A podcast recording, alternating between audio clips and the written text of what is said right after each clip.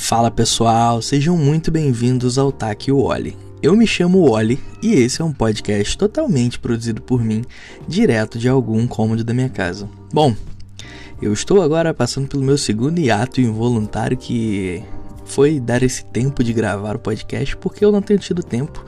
E caralho, a vida de adulto é um troço que é muito corrido e eu tô trabalhando muito, não tô conseguindo fazer nada além de cuidar da minha casa e da minha família. Também não tô com uma com um psicológico tão bom assim, não tô tão animado mais para nada. Eu tô passando por um período de um pouco de desânimo para produzir qualquer coisa. Eu meio que só tô sobrevivendo ao dia a dia e tá bom também, né? É bom a gente só sobreviveu, mas eu tô feliz. Não tô tão triste, tô bem alegre. Inclusive tive, tive um final de semana maravilhoso que foi Dia dos Pais e foi meu primeiro, digamos, dia, de, dia do padrasto junto com o Dia dos Pais oficial, né? Eu, na sexta-feira, ganhei um presente que eu fiquei muito, muito emocionado. Que foi uma coisa muito simples, mas é, na minha cabeça, os presentes mais simples com sendo, quando você recebe eles, quando a pessoa te dá com uma intenção muito forte, muito bem intencionada, ele é muito maior do que qualquer tesouro que você possa receber. E não é um papo clichê que eu tô dando, não, não é tipo, sei lá. Uh, mas eu ganhei uma foto de Dia dos Pais. O Theo me deu uma fotinha da escola e eu ganhei. E, bom, ele é uma criança mega carinhosa, extremamente, né? Carinhosa, é, fofa. E daí ele me abraçou, me desejou Feliz Dia dos Pais, né? E eu fiquei tipo todo emocionado. Inclusive agora eu tô um pouco de, de lembrar do, da ocasião.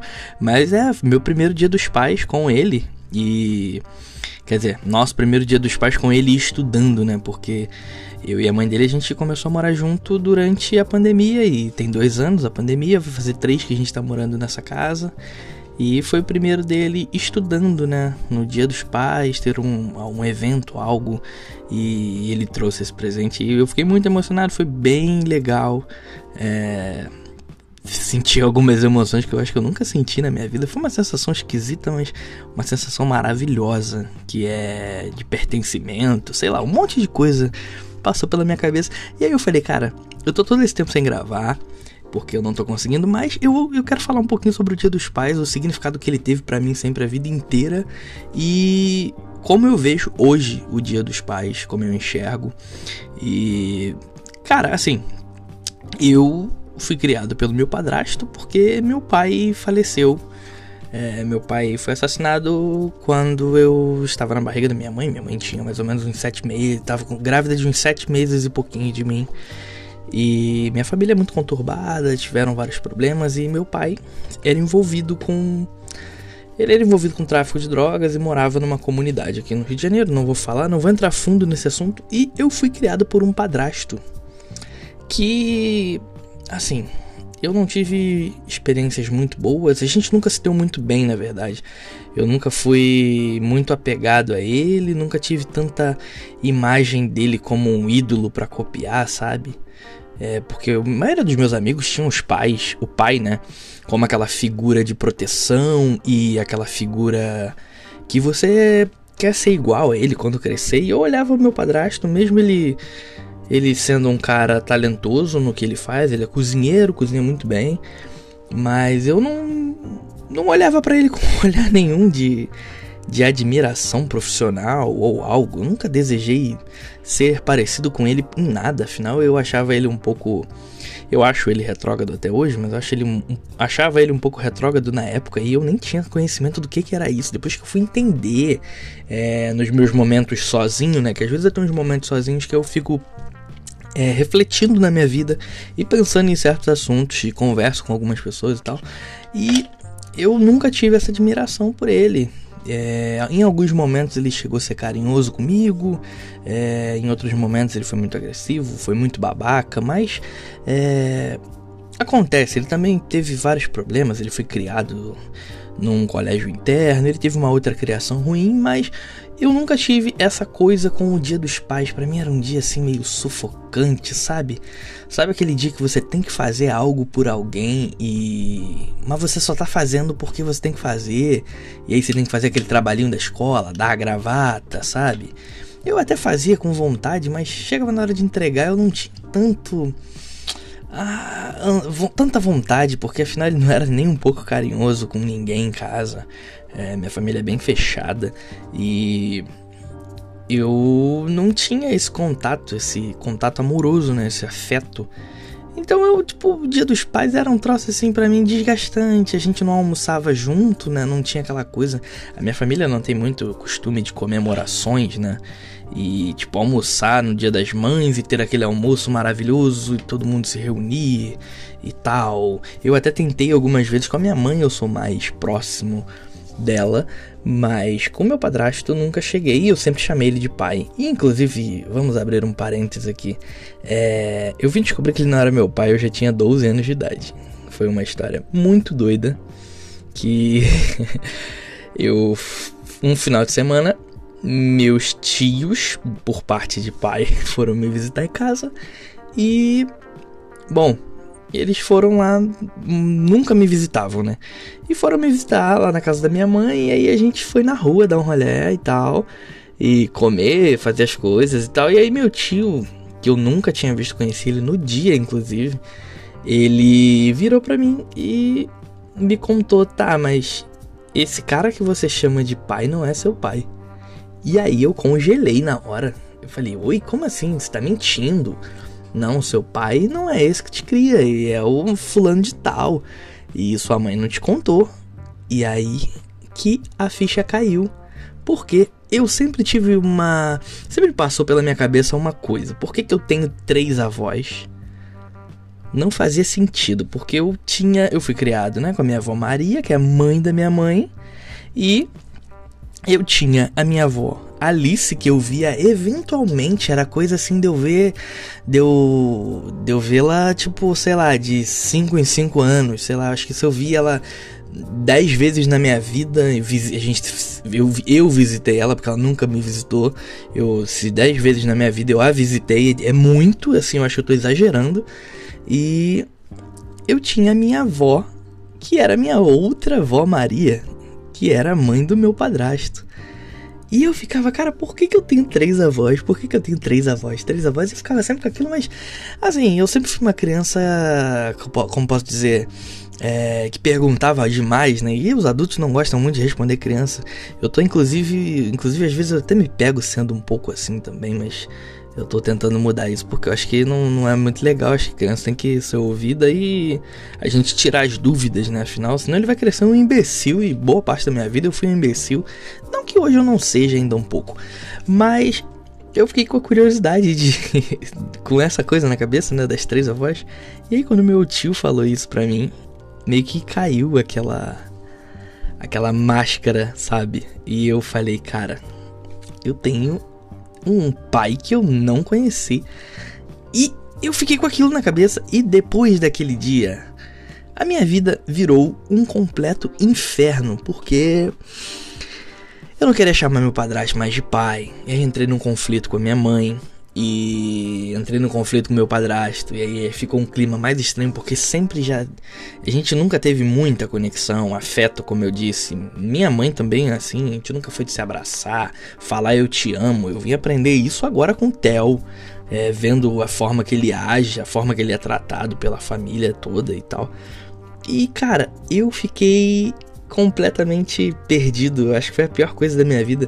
Eu acho que se eu tivesse levado para minha vida inteira se eu tivesse passado minha vida inteira sem saber que eu tenho um outro pai, que eu tinha, que eu tenho uma outra família, que tem, sabe, essa coisa toda, não sei se vocês tão, vão conseguir compreender, mas na minha cabeça aquilo virou, o meu mundo desmoronou. E então, dali em diante, dia dos pais, eu não queria fazer o trabalho da escola que tinha que dar o presente pro pai, porque eu não tinha pai, meu pai morreu. E aí eu comecei a não querer chamar meu padrasto de pai mais. Óbvio que hoje eu ainda chamo porque eu não sei, não consigo não chamar.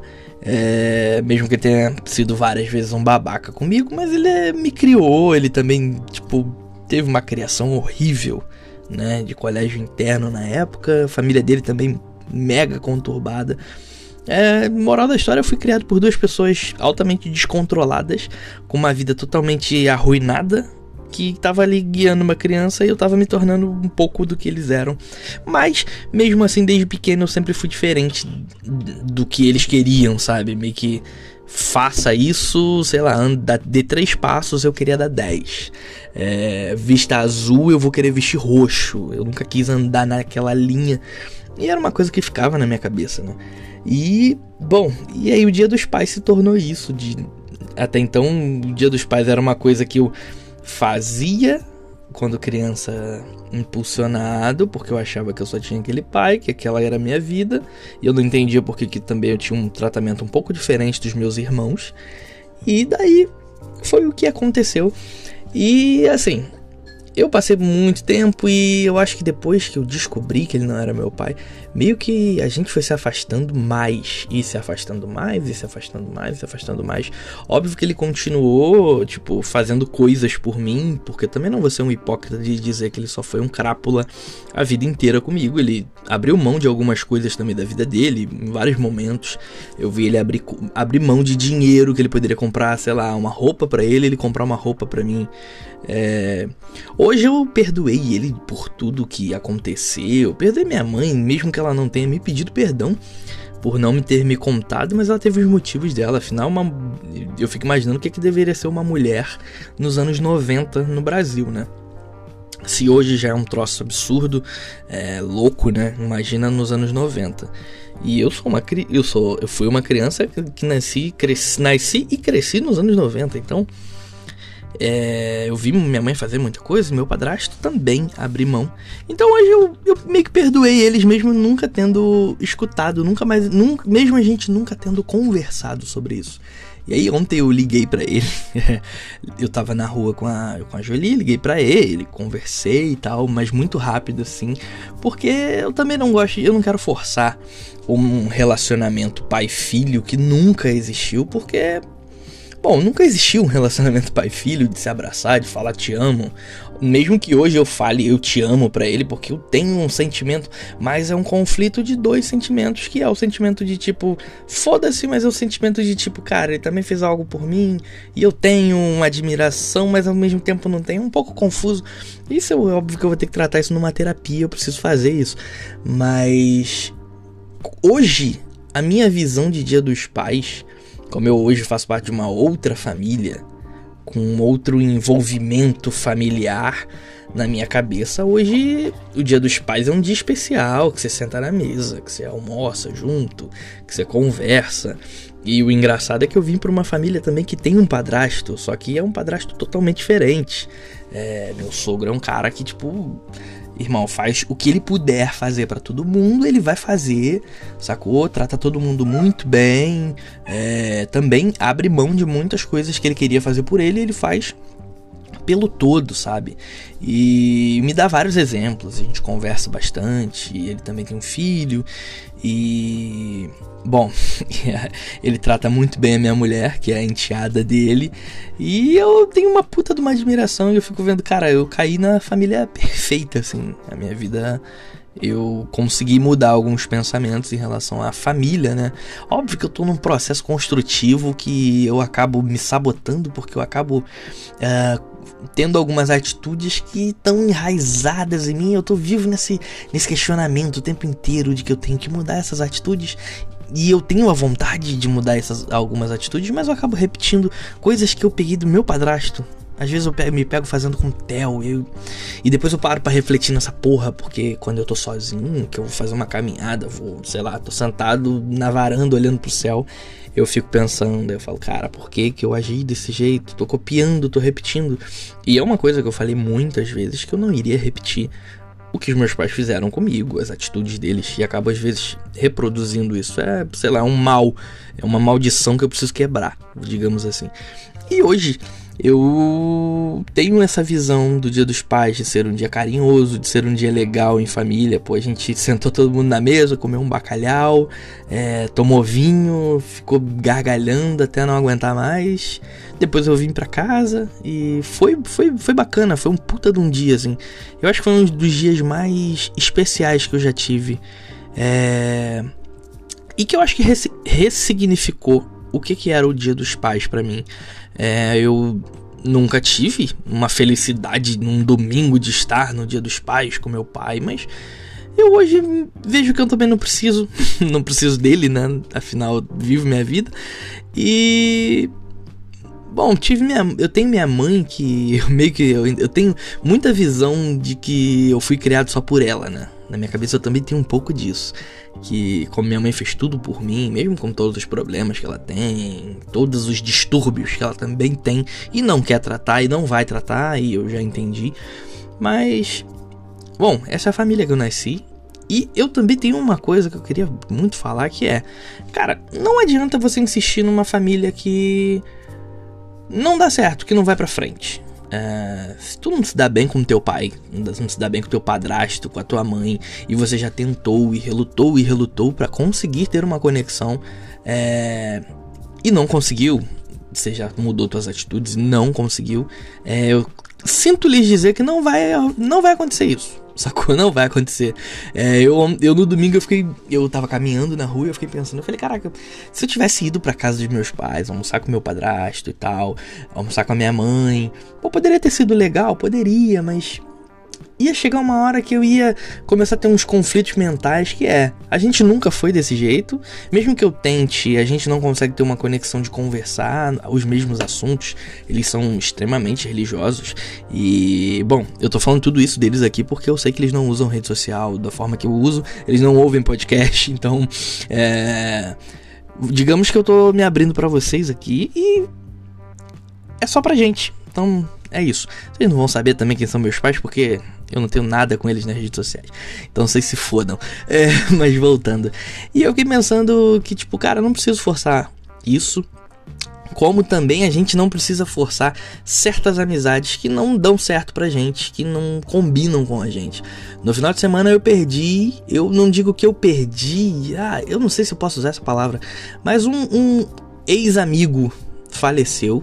Ele teve câncer e a gente tava já uns quatro anos sem se falar. A gente teve uma briga muito feia porque ele foi muito racista. Ele falou umas coisas para mim que eu não gostei. A gente teve uma discussão sobre política e sobre a vida, né? E, bom, eu levo política muito a sério, eu levo a vida muito a sério porque a minha vida sempre está em risco todo momento. Afinal, eu sou um homem preto, vivendo no Brasil, que é o país que mais mata gente negra. Então, eu vivo todos os dias na a flor da pele com esses assuntos. E a gente teve uma briga muito feia, assim, que a gente parou de se falar. Ele até tentou algumas vezes voltar a ser meu amigo e tal. Só que aí eu entrava nas redes sociais e via o que, que ele compartilhava. A fala dele continua a mesma. Ele não teve, tipo, arrependimento do que ele falou para mim. Eu falei, cara, eu não tenho raiva, não guardei nenhuma raiva dele. Isso é uma coisa que eu tenho o meu coração super tranquilo. E, bom, ele morreu. E, cara, a gente tem que começar a entender que, como do mesmo jeito que relacionamentos, é, relacionamento homem, mulher, casado e tal, acabam, relacionamentos com amigos também acabam. A gente não precisa forçar uma amizade, forçar estar próximo de uma pessoa que te faz mal. Por exemplo, eu de 5 anos pra cá, acho que menos um pouco, 4 anos pra cá, eu meio que. Cara, deixei de ser amigo de muita gente, deixei de estar próximo de muita gente porque me fazia mal e eu comecei a entender o porquê que essas pessoas faziam, me faziam mal, né? E eu sempre dou uma bisolhadinha de vez em quando nas redes sociais para ver qual é o pensamento que essa pessoa tem hoje, porque hoje em dia nas redes sociais todo mundo se expõe muito. E a maioria das pessoas que eu me afastei, deixei de ter uma amizade, fechei aquele ciclo, né? É, todas elas continuam com o mesmo argumento, com o mesmo pensamento retrógrado. É, eu sempre tive muitos amigos cristãos, né? Muitos amigos da igreja e tal, então pessoas que têm um pensamento é totalmente da idade do metal, né? Totalmente arcaico, que vivem uma vida assim é, totalmente fora da casinha, né? Digamos, como diz o novo meme do momento, né? Então eu fiquei muito abalado na hora que eu recebi a notícia da morte desse ex-amigo e eu até eu até chorei e tal depois fiquei relembrando de algumas coisas, porque ele, ele foi até um certo momento um cara legal, mas depois eu entendi, quando a gente deixou de ser amigo, eu entendi o quão tóxico ele era comigo, o quão tóxico, é, tão mal, o quão mal ele me fez, porque existe, existe duas, duas partes da minha vida que são é, a parte que eu antes de eu me entender como homem preto e racializado, e a parte depois do Oli, homem preto racializado, que são duas pessoas totalmente diferentes. E aí eu comecei a entender as piadas que ele fazia, eu comecei a entender os olhares, as insinuações que tinham sobre mim, é, sobre eu, né? E eu terminei a amizade. E não me arrependo. Não me arrependo. Fiquei triste pela forma que ele morreu. Fiquei triste por ele ter morrido, é, por ele ter falecido ainda com o pensamento babaca que ele tinha, com o pensamento racista. E, bom, ele partiu e pessoas mais também morrem. Vamos ser sinceros, vamos parar com essa hipocrisia. É, gente ruim também morre, gente. E tá tudo bem, tá tudo bem. Ele não quis mudar a vida dele, infelizmente ele foi um cara imutável, digamos assim. Morreu com um pensamento ferrenho ali, racista, com um pensamento machista que ele tinha, que ele era um cara extremamente machista. Então, foi isso, mas era um cara que eu gostava dele antes. Eu acho que eu, eu acho que o que ficou foi a memória do Wally antes de tá, estar racializado, né? Os momentos, porque a gente viajou junto, a gente tocou junto muitas vezes, muitos shows, tem milhares de histórias e tal juntos. Mas os ciclos se fecham. Do mesmo jeito que é, casamentos acabam, amizades também acabam e a gente tem que entender isso. E pessoas têm momentos diferentes. Então, hoje eu prefiro muito mais, eu acho que mil vezes, tá com a minha família na minha casa do que tá numa rodinha de colegas, né, na rua, fora da minha casa. É, a galera tem muito costume de dizer: Nossa, eu coleciono amigos, eu tenho muitos amigos. Cara, ninguém tem muitos amigos. Você tem um monte de colega. Amigo, mano, amigo é o cara que tá com você no momento que você precisa. E não só no momento que você precisa, mas é o cara que tá distante de você e fica 10 anos sem falar contigo.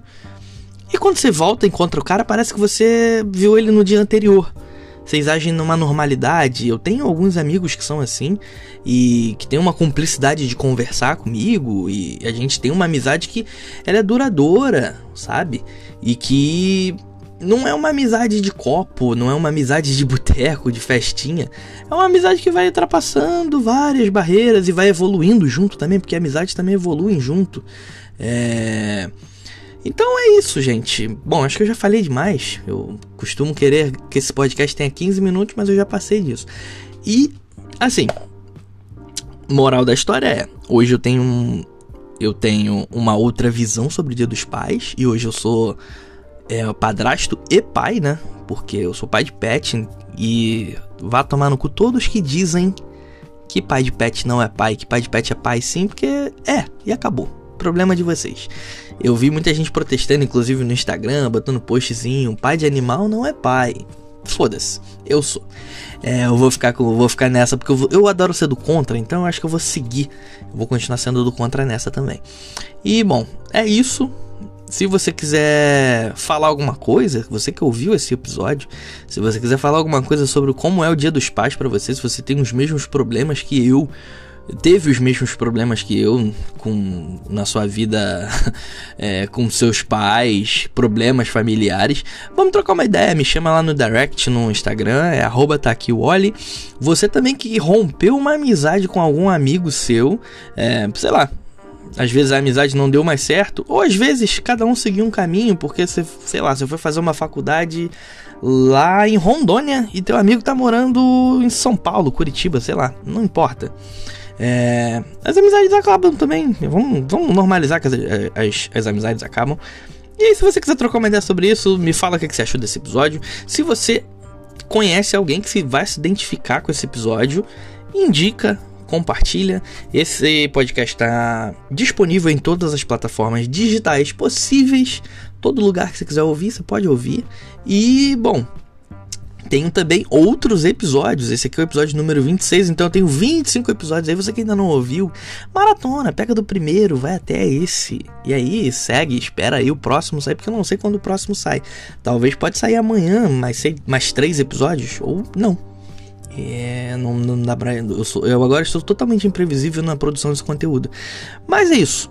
Bom, rede social é arroba e não deixa de deixar uma avaliação aí na sua plataforma preferida, tá bom? Um beijo para todo mundo e até a próxima. Esse foi o Taki Wally, um podcast totalmente produzido por mim, direto de algum cômodo da minha casa. Tchau!